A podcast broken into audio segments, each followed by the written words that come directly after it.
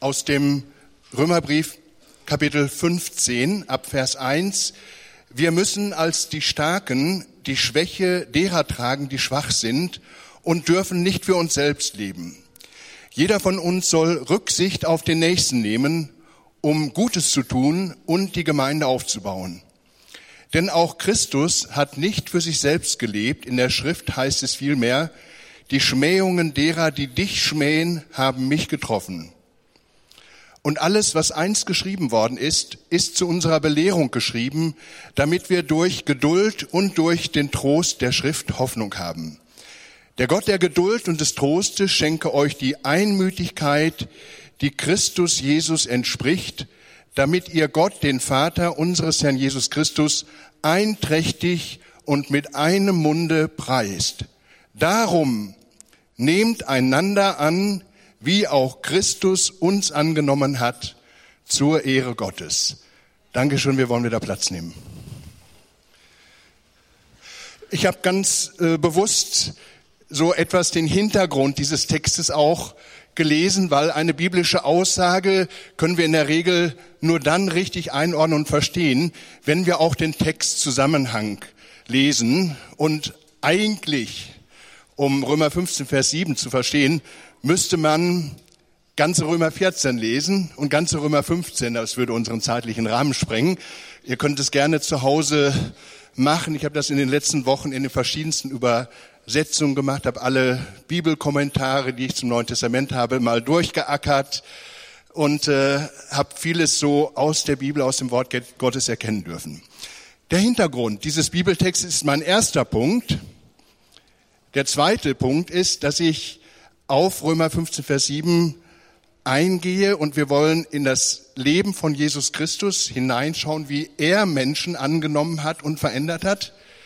Das dritte ist, da wollen wir sehen, dass dieser Auftrag nehmt einander an, gleich wie Christus euch angenommen hat, dass der eigentlich noch viel weiter geht als, als unser kleines Blickfeld, sondern dass es der Blick des liebenden Gottes in Jesus Christus für die ganze Welt ist und der vierte Punkt ist nochmal ein kleines Resümee mit einer sehr schönen Aussage von Augustinus, wahrscheinlich, soweit man weiß, äh, die ich mir auch sehr oft zu Herzen nehme.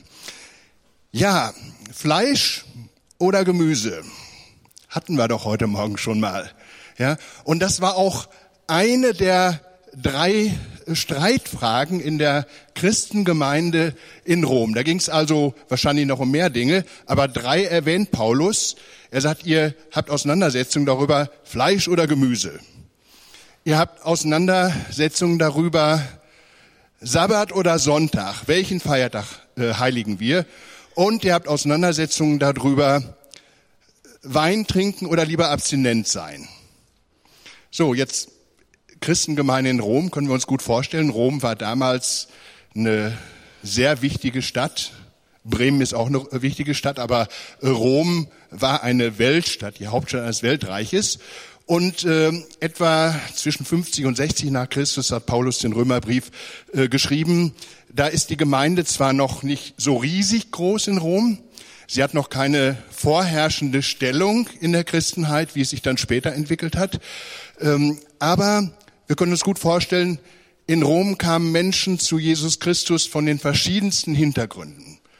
Fromme Juden, die an Jesus gläubig geworden waren. Leute von verschiedensten religiösen Hintergründen, die Jesus Christus begegnet waren, ihn erlebt hatten. Alles Mögliche kam in der Christengemeinde zusammen und dadurch auch verschiedene Meinungen.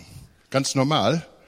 Ich bin sehr froh, dass ich in einer Gemeinde bin, wo verschiedene Meinungen sind, ich würde mich in einer uniformen Gemeinde, wo man mir genau vorschreibt, was ich nun in allen Einzelheiten tun und lassen soll, würde ich gar nicht sein können, würde ich mich auch nicht wohlfühlen.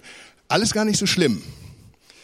Das Problem in der römischen Gemeinde war, dass die sich so stecken geblieben sind in ihren unterschiedlichen Meinungen, dass sie das Wesentliche, Jesus Christus, das Kreuz, die Erlösung, Gott hat uns angenommen in Jesus Christus und wir tragen diese Botschaft weiter in alle Welt.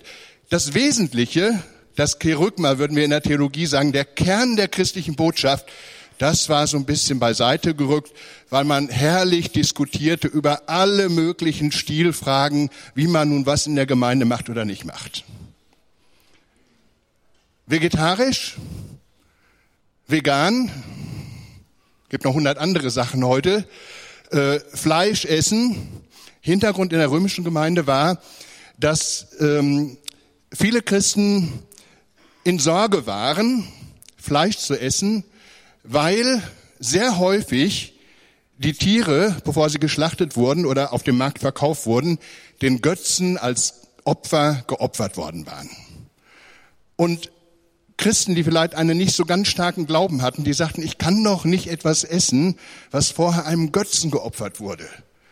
Und sie hatten Schwierigkeiten. Andere in der Gemeinde sagten, what's the problem? Wir sind frei gemacht durch Jesus Christus. Gott hat alles gemacht. Ich kann alles essen, egal was vorher damit gemacht worden ist. Denn durch Jesus Christus bin ich frei. Solche Sachen wie Götzen glaube ich gar nicht mehr dran. Die haben für mich keine Bedeutung. Natürlich kann ich Fleisch essen. So, das gleiche war bei dem Wein.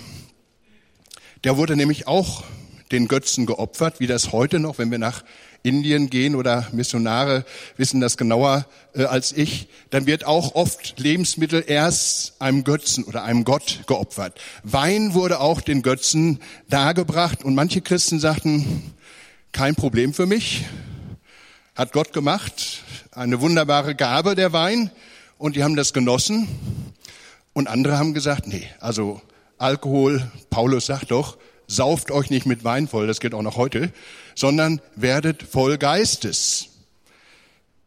Dritte Frage war Feiertage.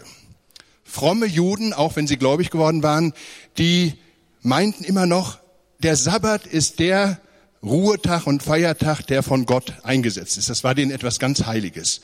Und als sie Christen geworden sind, wollten sie immer noch den Sabbat weiter feiern.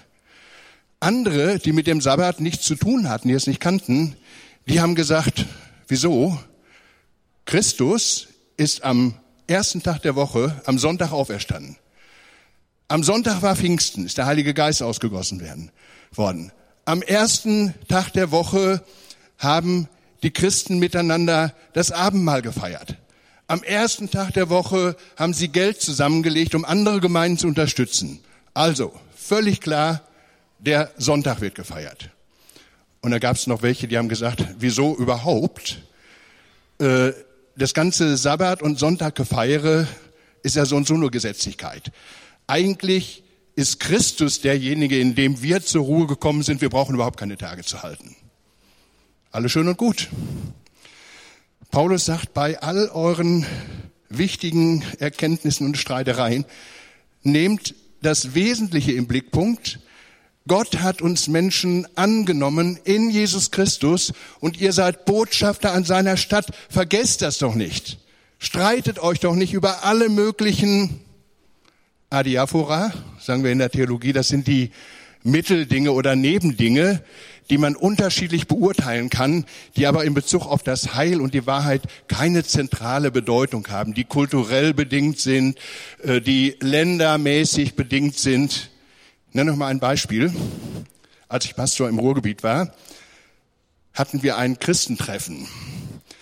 Missionare aus Schweden waren bei uns im Ruhrgebiet und wir waren eingeladen bei der italienischen Pfingstgemeinde in Oberhausen. Große Gemeinde. Die Schweden, ähnlich wie die Amerikaner, trinken keinen Wein als Christen. Ja, denn sie sagen, das ist nach unserem Verständnis etwas, das machen wir nicht. Ein Christ kann nur ein Christ sein, wenn er auch abstinent ist. Die Italiener sahen das etwas anders. Für die Italiener ist der Wein ein Grundnahrungsmittel, auch für die Pfingstler. Nun waren unsere schwedischen Missionare bei den italienischen Pfingstlern. Wir hatten ein tolles Essen, sechs, acht Gänge mindestens, werde ich nie vergessen.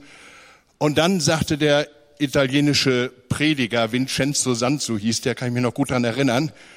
Halleluja! Was wollt ihr? Wein oder Bier? Den schwedischen Christen ist das Gesicht runtergefallen. Ja? Aber in der Liebe Gottes und der Liebe zu Jesus Christus und in der Kraft des Heiligen Geistes konnten die Christen aus verschiedenen Hintergründen das damals recht gut einordnen und es kam nicht zu einer Verwerfung, denn das Wesentliche, das Kreuz von Golgatha, Jesus Christus für uns gestorben und auferstanden, das war das Zentrale der Botschaft. Und Paulus geht so weit, das machen wir ja kaum predigen, Paulus geht so weit, dass er sagt, es ist völlig egal. Jeder soll es so machen, wie er will. Äh, Hauptsache, du machst es im Glauben. Ja, wenn du im Glauben Wein trinkst, okay. Wenn du im Glauben keinen Wein trinkst, auch okay. Hauptsache, du machst es mit Dank und in Jesus Christus. Denn alles, was du mit Zweifel im Herzen machst, das wird dir zur Sünde. Muss man mal drüber nachdenken. Ich trinke übrigens keinen Wein. Ja, weil viele wissen das. Ich bin suchtkrank. Und eine Suchterkrankung ist eine chronische, dauerhafte Erkrankung. Für mich, Gnade Gott, wenn ich Wein trinken würde. Ja, dann würde etwas losgehen. Das möchte ich lieber nicht noch einmal erwähnen. Aber ich würde nicht und möchte nicht über einen Bruder oder eine Schwester richten, die innerliche Freiheit haben und können mit dem Wein gut umgehen. Okay. Das waren ja relativ geringe Fragen. Ich weiß nicht, ob es hier in der Gemeinde auch sowas gibt. Ich kenne das noch so äh, von früher, solche Fragen, als wir Christen wurden. Da ging das dann um Haare und Kleidung. Oh, war ganz schlimm früher. Wir hatten uns bekehrt damals als Hippies lange Haare, lange Bärte, Ketten um den Hals, lackierte Fingernägel, alles Mögliche. Und wir hatten Jesus erlebt.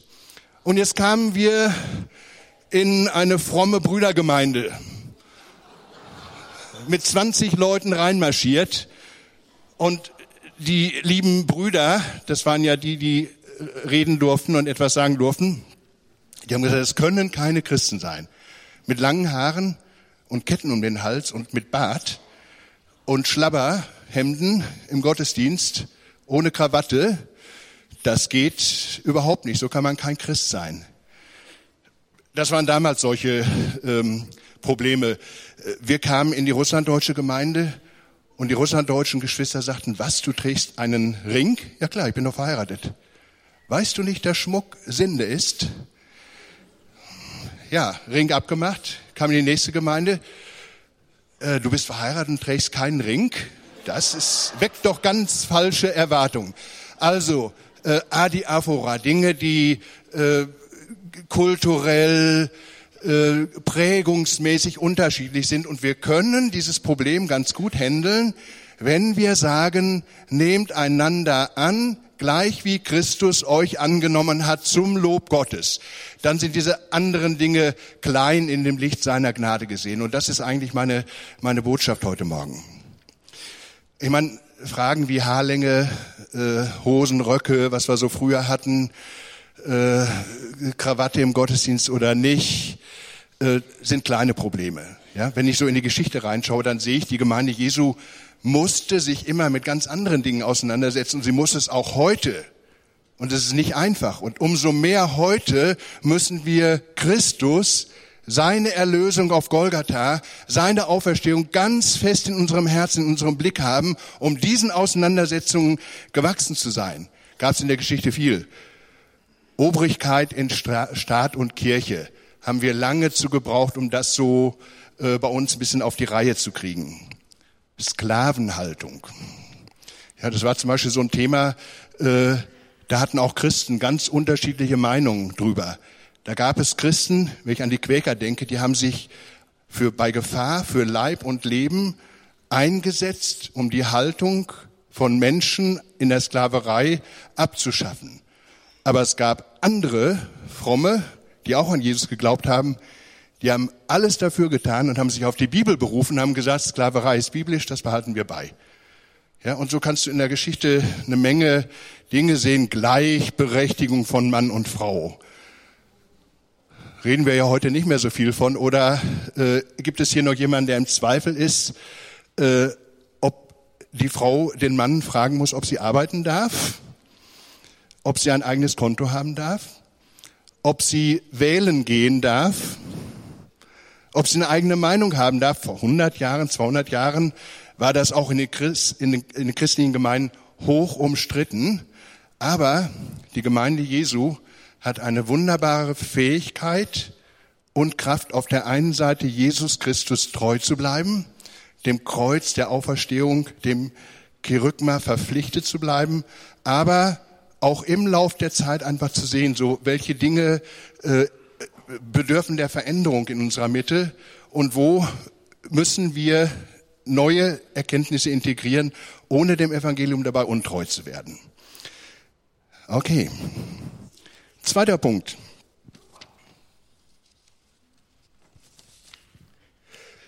Christus hat euch angenommen.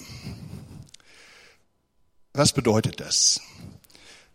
Für mich persönlich ist die beste Art, Jesus zu verstehen, seinen Charakter, sein Wesen zu erkennen und zu verinnerlichen, wenn ich ins Neue Testament reingucke und ganz besonders, wenn ich mir anschaue, wie ist Jesus selber mit Menschen umgegangen. Ich sehe zwei ganz große Linien. Ich sehe, dass wenn Jesus geschimpft hat, und er konnte ordentlich schimpfen, dann äh, hat er das über die selbstgerechten Frommen getan. Ja, die Gott ihre Werke gezeigt haben, gesagt haben, guck mal, lieber Gott, was ich alles für dich tue. Ich faste, ich bete stundenlang, ich mache so viel tolle Sachen, bin ich nicht ein toller Kerl? Mit denen ist Jesus ordentlich ins Gericht gegangen. Mit Menschen, die vielleicht noch so schräg waren, noch so viele Brüche in ihrem Leben hatten, Probleme hatten, die aber im Herzen einfach Gott zeigten, ich brauche Hilfe, ich brauche Gnade, ich brauche Gottes Güte und Liebe in meinem Leben. Da sehe ich, da ist Jesus mit Menschen so wahnsinnig toll umgegangen, so bedingungslos, ohne zu sagen, du musst aber erst, ne? wenn du. Ich nenne uns mal drei kurze Beispiele.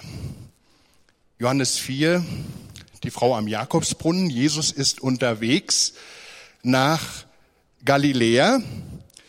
Der kürzeste Weg von A nach B war, dass Jesus durch Samarien zog. Die wirklich frommen Juden, die hätten lieber einen Umweg in Kauf genommen. Die wären, Bibelkenner wissen das, über Perea gezogen, weil es für sie nichts Schlimmeres gab, als durch das Gebiet der Samariter zu ziehen. Denn die Samariter waren keine richtigen Gläubigen. Die Samariter waren mal von einem babylonischen König äh, bei einer Umsiedlung verpflanzt worden von Babylon nach Samarien. Die glaubten zwar auch irgendwie an Gott, aber die hatten einen anderen Berg, auf dem sie beteten und alles Mögliche. Und der fromme Jude sagte also, äh, da setze ich meinen Fuß nicht drauf. Jesus hatte da anscheinend keine Probleme. Mitten durch Samaria in Sicha, da war ein alter Brunnen, der Jakobsbrunnen, zur Zeit Jakobs mal gebuddelt worden. Und Jesus ging mitten nach Samaria rein, war von der langen Fußwanderung müde, setzte sich an den Brunnen und wusste nicht, wie er das Wasser rauskriegen sollte. Denn seine Jünger waren möglicherweise auf einem anderen Weg zum Ziel gegangen, hatten die Eimer mit und Jesus saß da und kam nicht an das Wasser dran. Aber es kam eine Frau an den Brunnen mit einem Schöpfgefäß. Und jetzt ist schon mal etwas Seltsames. Jesus spricht eine Frau an. Ein frommer Rabbi, der einfach so mit einer Frau spricht, geht schon mal gar nicht. Das ist aber nicht nur irgendeine Frau, sondern das ist eine Samariterin, mit der spricht man ja schon gar nicht, weil sie nicht den richtigen Glauben hat. Und die war nicht nur eine Samariterin, sondern die hatte schon verschiedene Männer und Beziehungen in ihrem Leben gehabt und lebte unverheiratet mit einem Mann zusammen. Mit so einer Frau sprechen und dann auch noch zu sagen, gute Frau, gib mir etwas zu trinken aus deinem Schöpfgefäß, da drehte sich jedem frommen Juden wirklich alles im Körper um. Das geht überhaupt nicht. Jesus macht das einfach. Er kommt mit der Frau ins Gespräch und äh, sagt ihr, toll, dass du mir zu trinken gibst, finde ich klasse. Die Frau ist ganz erstaunt, sagt, was, du, Jude, Rabbi, willst von mir zu trinken und so weiter. Und dann kommt Jesus mit ihr ins Gespräch und sagt, weißt du, ich kann dir etwas zu trinken geben, das kann dir kein Mensch geben. Das kann dir auch kein Mann geben. Diesen Durst, diese Sehnsucht nach tiefer Liebe und angenommen sein, das hat dir keiner deiner Männer geben können. Du bist von einer Beziehung in die nächste geflüchtet, aber wenn du zu mir kommst, dein Herz für mich öffnest, ich kann dir etwas geben, dass du nie wieder Durst haben wirst. Und die Frau hat eine Begegnung mit dem Sohn Gottes und sie wird ein neuer Mensch in dieser Begegnung. Vom Neuen Testament her gesehen nennen wir das Wiedergeburt. Wenn ein Mensch für Jesus sein Herz öffnet, Jesus einlässt, sich auf Jesus einlässt, dann wird er zu einem neuen Menschen. Jesus macht diese Frau neu, das sehen wir aus dem weiteren Kontext. Und er sagt, geh hin, sündige hinfort nicht mehr. Früher habe ich immer gedacht, auch oft gesagt, geh hin und sündige hinfort nicht mehr. Heute weiß ich, als älter, älter werdender Mensch, das geht überhaupt nicht. Ja, ähm, aber ich weiß eins, Jesus sagt, wenn du in meiner Gemeinschaft lebst und dich auf mich einlässt, dann brauchst du viele Dinge von denen, die du, die du früher tun musstest, die brauchst du einfach nicht mehr zu tun. Geh hin, sündige hinfort nicht mehr. Nicht nochmal einen drauf, sondern du brauchst das nicht mehr zu tun. Ich habe deinen Durst gestillt. Ich habe dein Herz berührt. Du musst nicht mehr in einer zur nächsten Beziehung alles suchen, was dir so und so kein Mensch geben kann. Geh hin, sündige hinfort nicht mehr. Man könnte noch eine ganze Reihe von Beispielen nennen. Ich habe an den äh, an die Heilung der zehn Aussätzigen gedacht. Da sehen wir das gleiche Schema. Menschen, die von anderen ausgegrenzt waren, abgelehnt waren, aussätzig, denen man sich näherte, nicht näherte. Jesus hat da keine Berührungsängste, sagt, Leute, geht hin zum Priester, zeigt euch da, macht euch mal auf den Weg. Die Leute wurden gesund, einer kam zurück wurde errettet. Und wir sehen da genau das Gleiche. Menschen, die sich auf Jesus einlassen, werden berührt, schon im Hinblick auf das Kreuz, so können wir heute sagen, werden verändert, werden neue Menschen. Oder ich denke an den Zachäus, war auch so einer kleiner Mann, Jude, Zöllner. Das ging ja auch überhaupt nicht, dass ein Jude mit den Römern gemeinsame Sachen macht, um dadurch Geld zu verdienen. Aber dieser Mann ließ sich auf Jesus ein. Und Jesus berührte ihn. Und da musste keiner sagen, Zachäus, jetzt geh mal hin und gib das Geld alles zurück, was du ergaunert hast. Zachäus nahm Jesus auf mit Freuden, steht in der Bibel. Und er ging hin, verschenkte das, die Hälfte seiner Güter, machte alles wieder gut und wurde ein Mensch voller Freude und voller Gnade und voller Kraft, weil er Jesus Christus begegnet war. Ihr wisst, ich habe das so ganz ähnlich ja erlebt. Jesus hat mich angenommen. Die einzige tiefste Rettung für mein Leben, dass ich heute sagen darf, der Uli ist ein hoffentlich nützliches Mitglied der Gemeinschaft und Gesellschaft geworden. Der einzige Grund, der Urgrund darin liegt im Kreuz auf Golgatha liegt in dem, was Jesus Christus für mich getan hat, dass ich ihn aufnehmen durfte und er mein Leben verändert hat. In einem ganz langen Prozess. Aber da sage ich ihm jeden Tag meinen Dank für. Wisst ihr, ich wollte von Anfang an das gerne an andere Menschen weitergeben. Das, was ich erlebt hatte. Ich hoffe mal und denke, das ist bei euch auch nicht anders. Und ich war so begeistert von Jesus Christus, von dem, was er für mich getan hat. Er hat mich angenommen, er hat mir vergeben, er hat mich geheilt von meinen Krankheiten und Süchten. Jeder musste es hören, ob er nun wollte oder nicht. Und ich hatte einige schöne Sachen gemacht. Zum Beispiel hatten wir einen Prokuristen in der Firma. Ich war der Meinung, dass der Jesus also ganz besonders brauchte. Denn das war ein ekliger Typ, ja, äh, immer schlecht gelaunt, immer schlecht drauf. Und ich habe gedacht, wie kann ich dem zeigen, dass Gott ihn liebt und dass Jesus nicht nur mich, sondern auch ihn angenommen hat. Und damals war das so modern mit Aufklebern. Ich weiß gar nicht, ob das heute noch so ist. Heute hat man nur so kleine Fische, braucht man sich nicht festlegen. Damals waren wir so richtig knalliballi. Äh? Da stand dann drauf, äh, die Grünen hatten damals so ähm, Atomkraft, nein, danke. Wir hatten solche Aufkleber drauf, Gottes Kraft, ja bitte. Ähm, oder Jesus macht frei in Orange und Lila, das konntest du nicht übersehen, ja. Oder wenn dein Gott tot ist, nimm noch meinen, Jesus lebt. So, und es gab so einen schönen lila-orangenen Aufkleber, Jesus liebt dich. Und die habe ich, als der Prokurist äh, gerade nicht in seinem Büro war, habe ich den Aufkleber auf seine Aktentasche geklebt. Und ich war der vollsten Überzeugung, also es gibt keinen treueren Knecht des Herrn als mich, also dass ich mich das getraut habe. Es gab ein Riesentheater in der Firma. Ja, alles Mögliche haben wir natürlich früher gemacht. Ich weiß mal, da gab es mal eine Werbung, da wurde irgendwas Sündiges an den Bushaltestellen propagiert, wo ich so dachte, also das geht nun überhaupt nicht.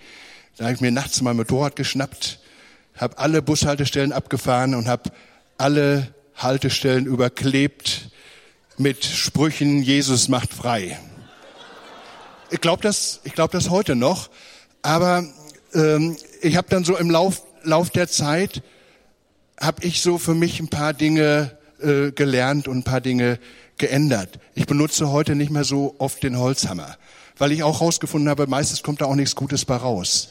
Ja, also gibt's immer welche, die sagen, oh, das ist aber toll, endlich noch ein wahrer Christ, aber unterm Strich, äh, ob das immer weise und immer gut ist, weiß ich nicht. Ne? Also ich habe dann irgendwann so ein bisschen äh, begriffen, die beste Möglichkeit, von einer Wahrheit andere Menschen zu überzeugen, ist durch das eigene Leben. Aber es ist auch die schwerste Möglichkeit. Da bastel ich heute noch immer täglich dran rum und es gelingt mir manchmal mehr, manchmal auch ein bisschen weniger. Und natürlich ist auch das Reden wichtig, aber ich habe auch gelernt, die Didaktik ist auch wichtig. Ja, wie bringe ich es rüber, so dass andere Menschen das gut annehmen können und gut aufnehmen können? Das wäre heute für mich so einfach ein Weg. Nehmt einander an, wie Christus euch angenommen hat. Zum Lob Gottes, das macht Gott Ehre. Der dritte. Ihr wisst, wir haben ein Sozialwerk von der Freien Christengemeinde Bremen. Das heißt Sozialwerk der Freien Christengemeinde Bremen. Wir haben etwa 600 angestellte Mitarbeiter, aber vor 35 Jahren hat das mal ganz klein angefangen, weil einige Geschwister in der Bremer Gemeinde der Überzeugung waren, für Jesus Leben als Christ bedeutet auch immer sein Herz für andere Menschen in der Nachbarschaft für meinen Nächsten zu öffnen. Das siehst du in der Kirchengeschichte immer. Eine Kirche, die sich etabliert hat, hat irgendwann auch immer soziale Dienste aufgebaut. Und diese beiden Linien, Wortverkündigung und sozialer Dienst, die sehe ich durch die ganze Bibel, Altes und Neues Testament, wäre ein extra Thema. Heinz Bonkowski hat damals angefangen, hat sein Grundstück in Gramke zur Verfügung gestellt, hat mit engagierten Leuten hier aus der Gemeinde das Sozialwerk gegründet. Er selber wollte eigentlich nur so ein bisschen was für die alten Frommen in der Gemeinde tun und für Menschen mit psychischen Erkrankungen, die wir auch in der Gemeinde hatten. Und er hat sich Rat und Hilfe gesucht, damals bei Roman Sievert, unserem Altpräses äh, unserer Kirche. Und Roman hat gesagt, Heinz, du musst dein Herz öffnen. Gottes Blick für die Welt, für die Nöte in der Welt ist viel größer als nur die Gemeinde. Roman hatte damals in den 70er Jahren hunderte von Boat People aus Vietnam aufgenommen, gerettet und in Norddeutschland integriert. Und der hatte schon diesen weiteren Blick. Und Heinz hat das dann auch angefangen. Und er war auf der Suche nach einer biblischen Grundlage und einer biblischen Aussage. Und er kam auf Römer 15, Vers 7. Das ist das Motto unseres Sozialwerks. Nehmt einander an, gleich wie Christus euch angenommen hat. Das siehst du heute bei all unseren Häusern hier in Bremen. Und wir haben versucht, das in die Tat umzusetzen. Das ist ganz toll und ganz spannend. Einer der ersten, die wir damals aufgenommen haben, in Gramke, war ein gescheiterter Seemann. Ja, nicht gerade so das Ideale. Äh, der war in Hamburg gestrandet, brauchte dringend Hilfe, kam irgendwie nach Bremen. Die Bremer Behörden haben gesagt, könnt ihr den aufnehmen? Naja. Der war aber nicht nur gestrandeter Seemann, der war auch Ausländer. Ist schon ein bisschen schwieriger. Ne? In Gramke einen Ausländer integrieren und aufnehmen. Das Schlimme war, der war nicht nur Ausländer, in Anführungsstrichen, der war auch noch dunkelschwarz von der Hautfarbe. Der kam nämlich aus Afrika. Der war nicht nur gescheiterter Seemann, Ausländer und schwarz, der stotterte und konnte nicht richtig Deutsch sprechen. Es wurde immer schlimmer. Und ganz obendrauf der war auch noch psychisch krank und litt an einer schizophrenen Psychose. Aber damals die ersten Mitarbeiter des Sozialwerks haben gesagt, den nehmen wir auf. Und das fanden nicht alle Gramka gut. Ja, die hatten auch Ängste.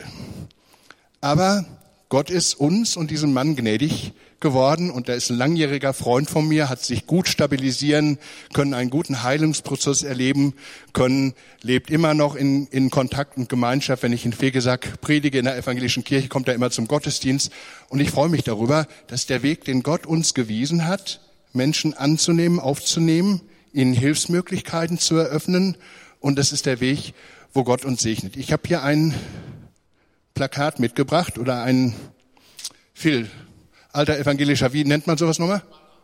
Ein Banner, da gibt es auch so einen evangelischen Ausdruck für. Naja, okay. Altarlätzchen habe ich auch noch nicht gehört, auch nicht schlecht. Das machen wir jedes Jahr im Sozialwerk in einer unserer Kunstgruppen.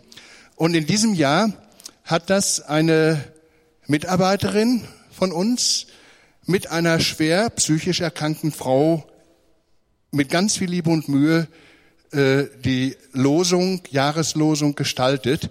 Diese Frau konnte über ganz viele Jahre nirgendwo integriert werden, denn sie ist Ausländerin, sie kommt aus Rumänien, sie hat eine schwerste psychische Erkrankung, leidet an, einer, an einem ganz starken Autismus, ist hochbegabt, wie das bei autistischen Menschen häufiger ist, äh, hat in Rumänien schon nationale Buchpreise gewonnen, aber braucht ganz viel Unterstützung und Hilfe. Und wir sind sehr dankbar für sie, dass wir sie bei uns haben dürfen und sie begleiten dürfen. Denn es ist eine tolle äh, Frau, die kann kaum reden, weil sie so viele Ängste in sich trägt, aber das ist eine tolle Künstlerin. Und die hat für uns dieses Jahr die Jahreslosung künstlerisch gestaltet. Wer so ein bisschen Kunst interessiert ist, könnt ihr euch hinterher angucken. Das ist nämlich eine ganz wertvolle und tolle Arbeit. Okay, zum Schluss. Nehmt einander an, wie Christus euch angenommen hat zum Lob Gottes. Ich mag ja gerne den alten Kirchenvater Augustinus. Ähm, der hat manches Wahre gesagt, manches hat er auch übernommen von römischen, griechischen Philosophen. Man weiß nicht genau, wo folgende Aussage herstammt. Auf jeden Fall wird sie ihm zugeschrieben und sie bedeutet mir immer wieder sehr viel. Im Wesentlichen Einheit, im zweifelhaften Freiheit, in allem aber die Liebe. Ich wiederhole das nochmal. Im wesentlichen Einheit, im zweifelhaften Freiheit, in allem die Liebe. Im wesentlichen Einheit. Das ist doch für uns ganz wichtig, dass wir als Gemeinde miteinander fest zu Jesus Christus stehen. Dass es für uns hundertprozentig klar ist, in Jesus ist Gott Mensch geworden, hat unter uns gelebt. Wir haben seine Herrlichkeit angeschaut. Er ist stellvertretend für uns Menschen ans Kreuz gegangen ist, für uns gestorben. Durch seine Erlösung dürfen wir das Leben haben und durch seine Auferstehung können wir ewig leben. Hör ich einen Amen dazu?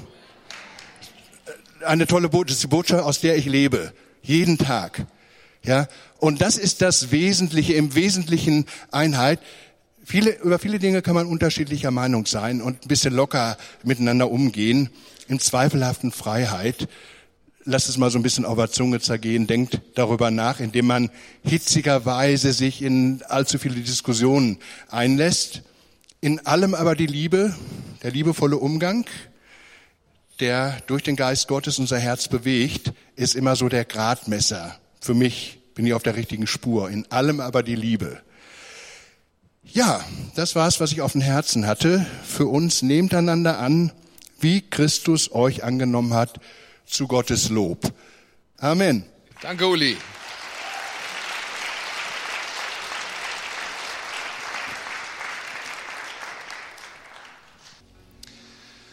Vater unser im Himmel, geheiligt werde dein Name, dein Reich komme, dein Wille geschehe, wie im Himmel, so auf Erden. Unser tägliches Brot gib uns heute und vergib uns unsere Schuld wie auch wir vergeben unseren Schuldigen. Und führe uns nicht in Versuchung, sondern erlöse uns von dem Bösen. Denn dein ist das Reich und die Kraft und die Herrlichkeit in Ewigkeit. Amen. Und so segne und behüte euch der lebendige Gott, Vater, Sohn und Heiliger Geist. Amen.